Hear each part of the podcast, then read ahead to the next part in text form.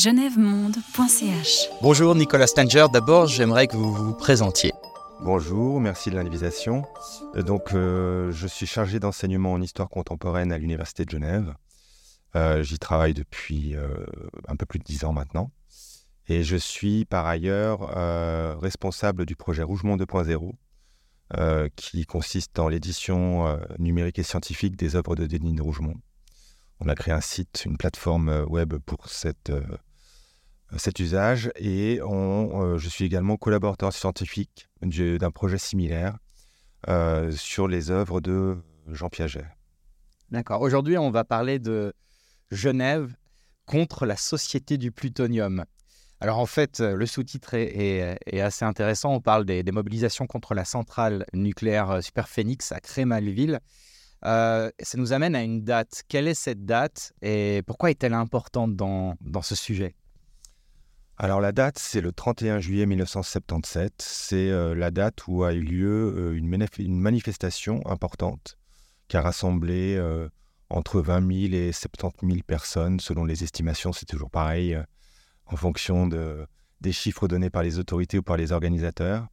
Et c'est une manifestation qui a eu lieu pour protester contre l'implantation d'un réacteur d'un nouveau type euh, surgénérateur à Crémalville, donc qui se trouvait euh, dans une zone euh, assez densément peuplée euh, en Isère, donc entre Genève, Lyon, Grenoble, Annecy. Et Ce super générateur, c'est ça le, le terme? C'est quoi par rapport à ce qu'on a connu avant comme centrale?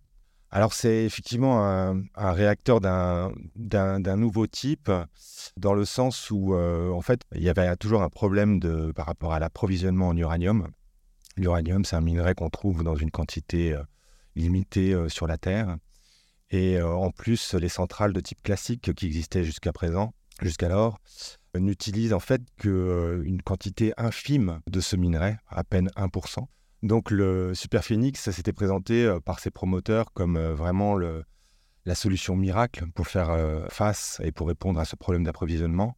En gros, euh, l'idée c'était euh, d'avoir une technologie qui euh, en fait produise plus de matière fissile euh, qu'elle euh, qu'elle n'en consomme.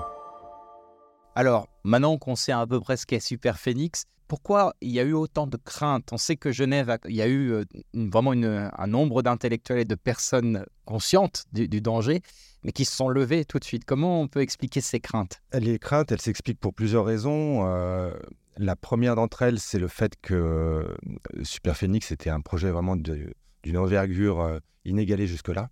Il y avait des réacteurs du, même type qui avaient déjà été mis en service auparavant, notamment Phoenix, dans le sud de la France. Mais là, on faisait un, un- un bond, un saut dans l'inconnu euh, absolument phénoménal. Euh, il était prévu de, produire euh, environ euh, 1200 mégawatts. Ça représentait à peu près 5 fois le petit réacteur expérimental Phoenix.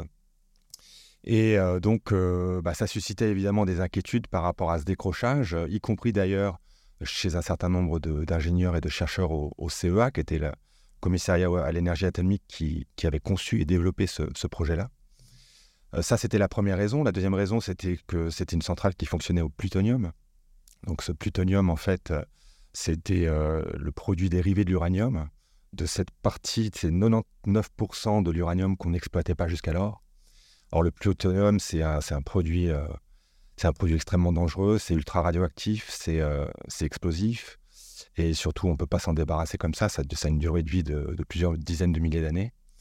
Et la troisième raison, c'était que, bah, justement, pour refroidir ce cœur qui était composé à la fois d'uranium et de plutonium, euh, il fallait euh, utiliser du sodium liquide. Euh, les autres réacteurs, jusqu'alors, fonctionnaient avec de l'eau, tout simplement. Et le sodium liquide, c'est aussi un produit extrêmement dangereux. Ça, ça s'enflamme au contact de l'air, ça explose dans l'eau. Donc, euh, ça faisait un cocktail explosif. Il y avait 5 tonnes de plutonium dans le cœur, euh, 5000 tonnes de, de sodium liquide autour. Donc, euh, il y avait des, des raisons sérieuses de s'inquiéter euh, sur les conditions de sécurité de cette centrale. genèvemonde.ch. Alors, Nicolas Stanger, euh, comment s'est déroulée cette manif de Crémalville Comment elle s'est préparée d'abord Euh, Comment on a réussi à rassembler autant de monde? Effectivement, on a réussi à rassembler euh, énormément de monde en, en 1977, mais les mobilisations avaient démarré déjà deux ou trois années auparavant, dès lors que l'enquête publique avait été lancée, dès lors que les travaux de terrassement par EDF avaient été entrepris.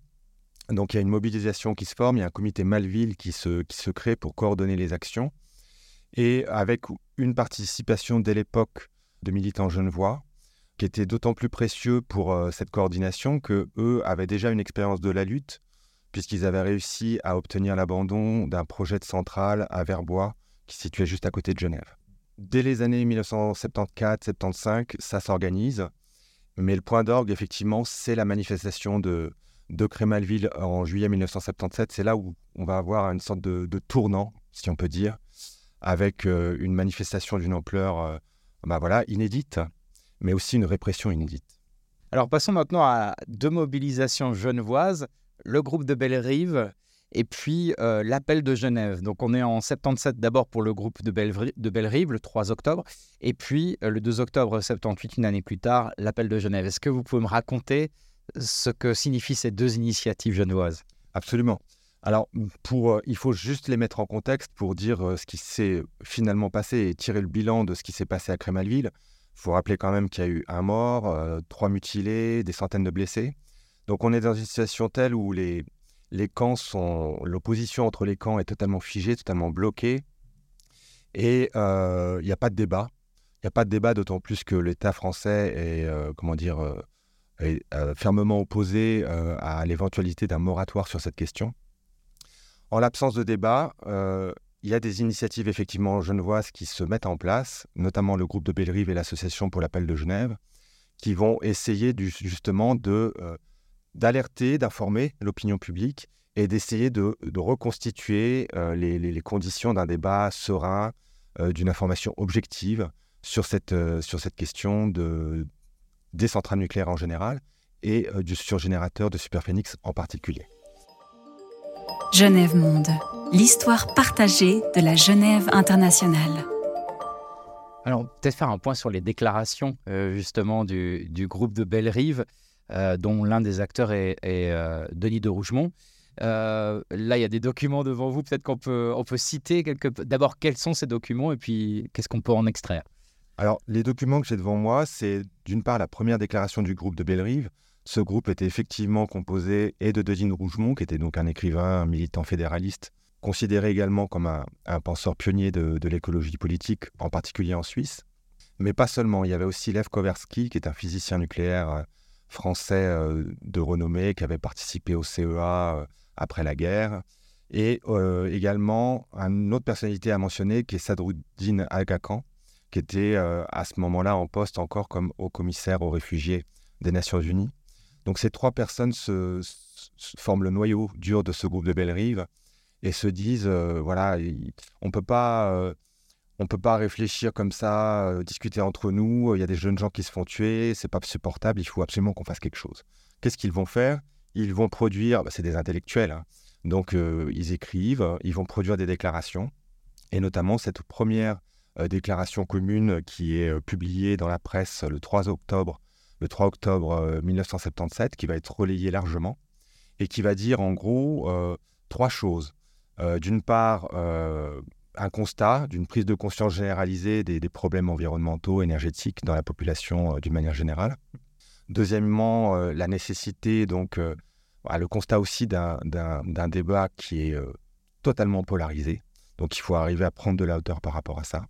Et c'est la raison pour laquelle ils vont, euh, euh, c'est inscrit euh, spécifiquement dans la déclaration, ils vont en appeler à la création de conseils d'évaluation qui puissent agréger à la fois des partisans de cette technologie et, leurs opposants. Sur cette déclaration dont vous avez une copie ici, vous avez surligné des extraits. Est-ce que ce sont des, extraits qui sont utiles à peut-être à, lire et d'écrire, expliciter Ça reprend en fait un petit peu les trois points dont j'ai parlé initialement. Euh, notamment ce constat du fait qu'il faut absolument sortir de cette logique euh, euh, d'une productivité à outrance. on est au sortir, si on veut, des Trente Glorieuses, à l'époque où, si vous voulez, les acteurs étatiques, industriels, etc., sont vraiment convaincus eux-mêmes qu'on est dans une, dans une pente ascendante, c'est la croissance illimitée. Donc il faut sortir de cette logique-là et le reste de la déclaration, c'est vraiment cet appel à créer les conditions d'un débat qui soit le plus objectif possible, le plus serein possible, et qui permette en fait aux citoyens, in fine, de pouvoir peser le, pour et le contre et de se prononcer en connaissance de cause sur un dossier qui les concerne au premier plan. Alors ça, on est en, 1977, euh, donc peu après euh, la manifestation de Crémalville, euh, le 3 octobre exactement, et, on arrive à, quelques années après à la rédaction d'un livre jaune. Est, ce, quelle est la nature de ce livre et pourquoi est-il là? L'auteur de ce livre jaune, en fait, c'est l'Association pour l'appel de Genève, qui est une, euh, en fait une initiative euh, d'un collectif d'universitaires, à la fois genevois, neuchâtelois et lausannois, et euh, qui prend un petit peu le relais de la déclaration du groupe de Bellerive et d'autres manifestations ou pétitions qui ont pu être relayées par la presse à l'époque, avec l'idée de s'adresser en fait directement aux élus politiques de l'Europe entière de euh, les amener à se prononcer euh, sur euh, la question des centrales nucléaires en général et de Superphénix en particulier. Et ils sont un peu plus incisifs, j'ai envie de dire, par rapport à la déclaration du groupe de Bellerive. La déclaration du groupe de Bellerive était un texte de compromis. Avec l'appel de Genève, ils vont un peu plus loin. Il revient à la question du moratoire. C'est-à-dire que tant que les promoteurs du nucléaire, selon eux, n'ont pas prouvé que le risque était nul. Il faut absolument arrêter le chantier euh, de la centrale, se poser, en discuter, poser les termes du débat sur la place publique. Donc ça, c'est l'initiative de l'Association pour l'appel de Genève qui va lancer donc cet appel, qui va faire l'objet d'une, c'est en fait une sorte de, pétition qui va être diffusée euh, à l'échelle européenne, qui va recueillir quand même, ce qui n'est pas négligeable, euh, environ 50 000 signatures. Donc c'est une initiative qui avait été portée par un prof de la faculté de droit à Genève qui s'appelle Ivo Renz et euh, qui va euh, ensuite se poursuivre par des actions de sensibilisation, par l'interpellation des élus et par effectivement la constitution de ce livre jaune qui donne un petit peu justement les pièces du dossier. Donc à la fois les textes des déclarations et aussi un certain nombre d'articles scientifiques plus poussés, plus techniques sur le surgénérateur et les réponses des autorités politiques à leur appel. Genève Monde. Histoire, mémoire, souvenir. Alors ça, c'est pour la partie, euh, on va dire, euh, toutes ces personnes qui réfléchissent beaucoup et, rédigent des déclarations. Il y a aussi des activistes qu'on retrouve assez euh, fréquemment dans les, mouvements. Je pense à Chaim Nissim, Genevois, qui a vite embrassé cette cause. ils sont plusieurs comme ça à Genève à avoir pris euh, leur bâton de, militants, de manifestants, puis être allé sur le terrain euh, parfois au, mépris du danger Absolument, ils sont, ils sont nombreux. Euh, ils sont, comment dire, le, pôle genevois est extrêmement actif dans cette mobilisation d'une manière générale, y compris d'ailleurs les autorités genevoises.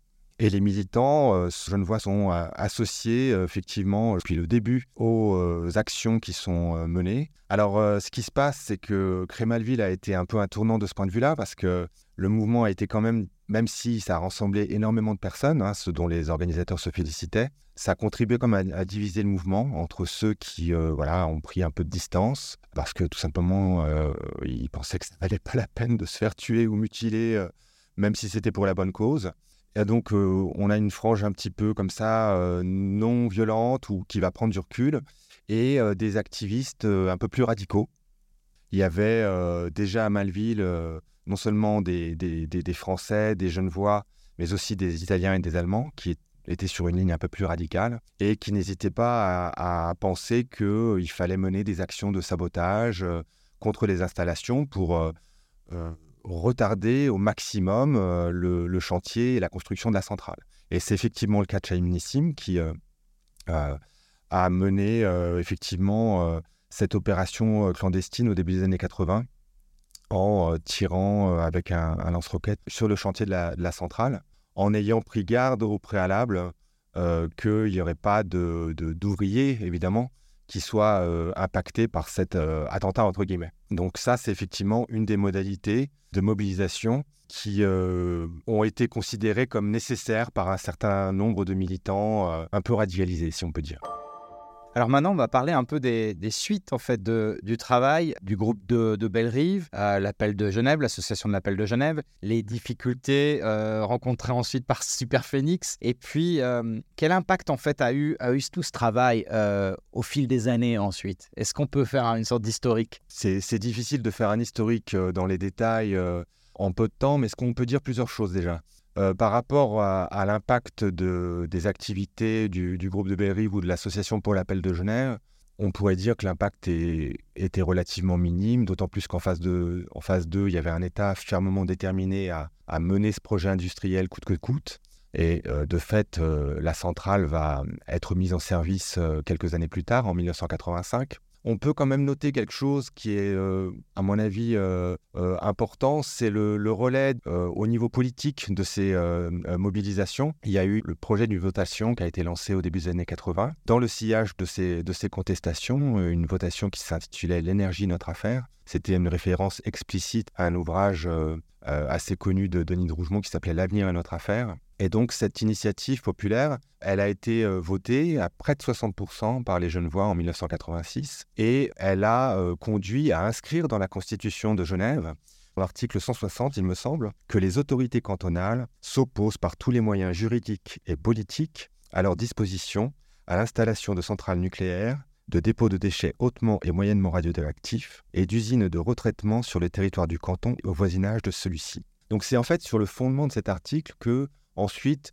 les associations, et y compris même les autorités genevoises, vont être amenées à mener des batailles juridiques, judiciaires contre le projet de Superphénix. Donc c'est quand même un des impacts, un des effets collatéraux de ces mobilisations qui méritent, à mon avis, d'être mentionnés. genèvemonde.ch Et qu'est devenu Superphénix après alors? Comment on peut euh, qualifier le, succès ou non-succès de ce projet euh, démentiel? C'est une histoire très chaotique. Euh, la, centrale, comme je l'ai dit, a été mise en service en 1985, à la fin de 1985.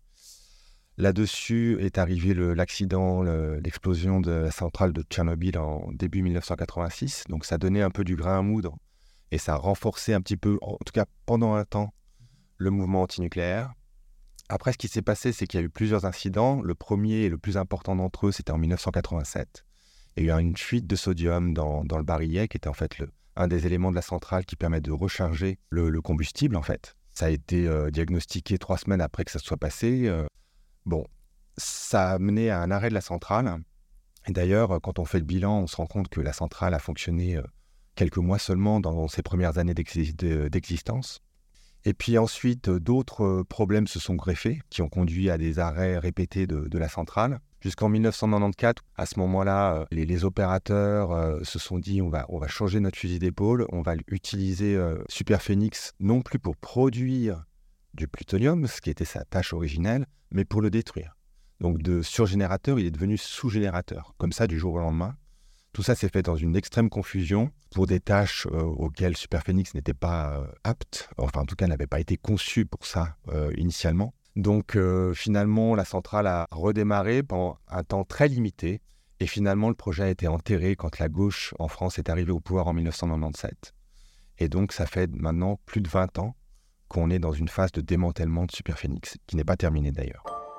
Aujourd'hui, euh, est-ce que le mouvement antinucléaire à Genève est, toujours actif et a besoin aussi de, trouver quelque part des nouvelles euh, formes d'expression euh, On sait qu'il y a eu tout ce débat autour des centrales nucléaires en Suisse dernièrement. Donc où, en est-on en gros avec ce militantisme?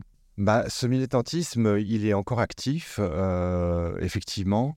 Il y a peut-être plusieurs choses qu'on peut, qu'on peut en dire. D'une part, je pense qu'il y a, y a une forme de, de, décrochage, en tout cas de, de division euh, qui s'est un petit peu accentuée en fait au sein des écologistes, si c'est possible, euh, entre les, les antinucléaires et ceux qui considèrent finalement que cette technologie, dans le contexte actuel, de lutte contre le réchauffement climatique, à qui considère que cette technologie, en fait, fait partie euh, non pas du problème, mais de la solution. Effectivement, ça contribue un petit peu, euh, non pas à faiblir les écologistes dans leur globalité, mais la frange antinucléaire en particulier. Et euh, pour ce qui est des antinucléaires je ne vois, j'ai envie de dire, ils sont toujours mobilisés, notamment au sein du, réseau Sortir du nucléaire en Suisse romande. Et pas plus tard qu'il y a quelques mois, ils ont commencé à livrer une bataille contre l'implantation de, de, deux nouveaux EPR à la centrale du budget, qui se trouve également à environ 70 km de Genève. Ce qui est intéressant de voir, on voit les, continuités avec, l'histoire de, Crémalville, avec un petit peu les mêmes arguments et en se référant notamment à cet fameux article de la Constitution genevoise que j'ai évoqué tout à l'heure, qui interdit l'implantation des centrales, tant sur le canton de Genève que euh, dans les régions voisines. Les militants de sortir du nucléaire, notamment, sont euh, en première ligne dans ce combat euh, pour essayer d'annuler, d'abandonner l'implantation de ces deux EPR qui sont considérés comme un des volets de la relance du programme nucléaire en France. Genève Monde, l'histoire partagée de la Genève internationale. Alors j'aimerais terminer juste par euh, un extrait d'une interview de Denis de Rougemont où il fait mention de ces débats donc on est au début des années 80, débat autour de la question nucléaire avec des grands spécialistes du nucléaire en France, dont Francis Perrin, qui fut en charge du, CEA euh, pendant un moment, mais c'est aussi un physicien, quelqu'un de très docte, mais qui faisait un comparatif avec euh, le danger que pouvait représenter l'arme nucléaire utilisée euh, par une puissance ennemie de la France, donc qui serait 10, 100, 200 fois plus forte et aurait des conséquences encore plus lugubres. Mais finalement, on est un peu dans ce débat aujourd'hui. On, sait que le nucléaire est à des fins militaires et pourrait être utilisé euh, s'il y avait euh, un enlisement, une, catastrophe dans les relations entre la Russie et l'Ukraine, par exemple. Les Russes savent euh, aussi bien que tout le monde où est Crémalville.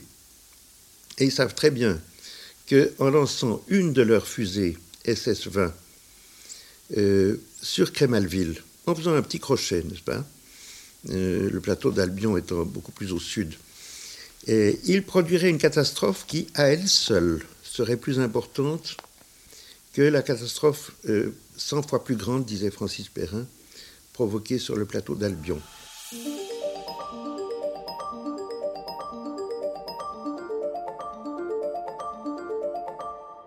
Le problème avec le nucléaire euh, civil, c'est que c'est une sorte de pacte avec le diable, si vous voulez. C'est-à-dire que vraiment, c'est présenté par euh, ses promoteurs comme étant euh, une solution à un problème euh, d'approvisionnement énergétique.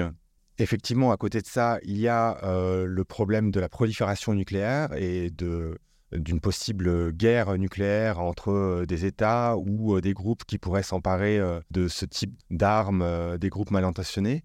Le débat avec Francis Perrin, qu'a eu Denis de Rougemont d'ailleurs à l'époque, à la fois publiquement et puis, et puis en privé, il est intéressant de ce point de vue-là parce que finalement, ce que disait Denis Rougemont par rapport à l'argument qui était tout à fait recevable de Francis Perrin, c'est que le fait qu'il existe un, danger encore plus grand ne doit pas nous amener à minimiser euh, le danger euh, auquel on est confronté et qui se trouve en fait à nos portes. Le point de vue et la position par rapport au problème doivent être complémentaires d'une certaine manière. Merci beaucoup Nicolas Stenger. S'il faut euh, se référer à un de vos sites ou euh, travaux en ligne, euh, ce serait lequel pour en savoir un peu plus sur cette question euh, nucléaire et, son histoire à, Genève? Déjà, il y a plusieurs publications qui ont été faites sur la question qui nous a occupés aujourd'hui. si j'avais effectivement un site à vous conseiller de, de, consulter, ça serait celui que j'ai avec une, équipe de chercheurs de, l'Université de Genève que nous avons ouvert en 2020 qui s'appelle Rougemont 2.0 et où vous trouverez euh, à la fois, euh, et bien évidemment, euh, l'ensemble des œuvres complètes de Denise Rougemont, mais aussi un certain nombre de documentations qui sont relatives à son engagement nucléaire personnel et aussi au sein de collectifs comme peuvent l'être le groupe de Bellerive ou, ou l'association pour l'appel de Genève. Merci beaucoup Nicolas Stenger. Merci à vous. Genève Monde, l'histoire partagée de la Genève internationale.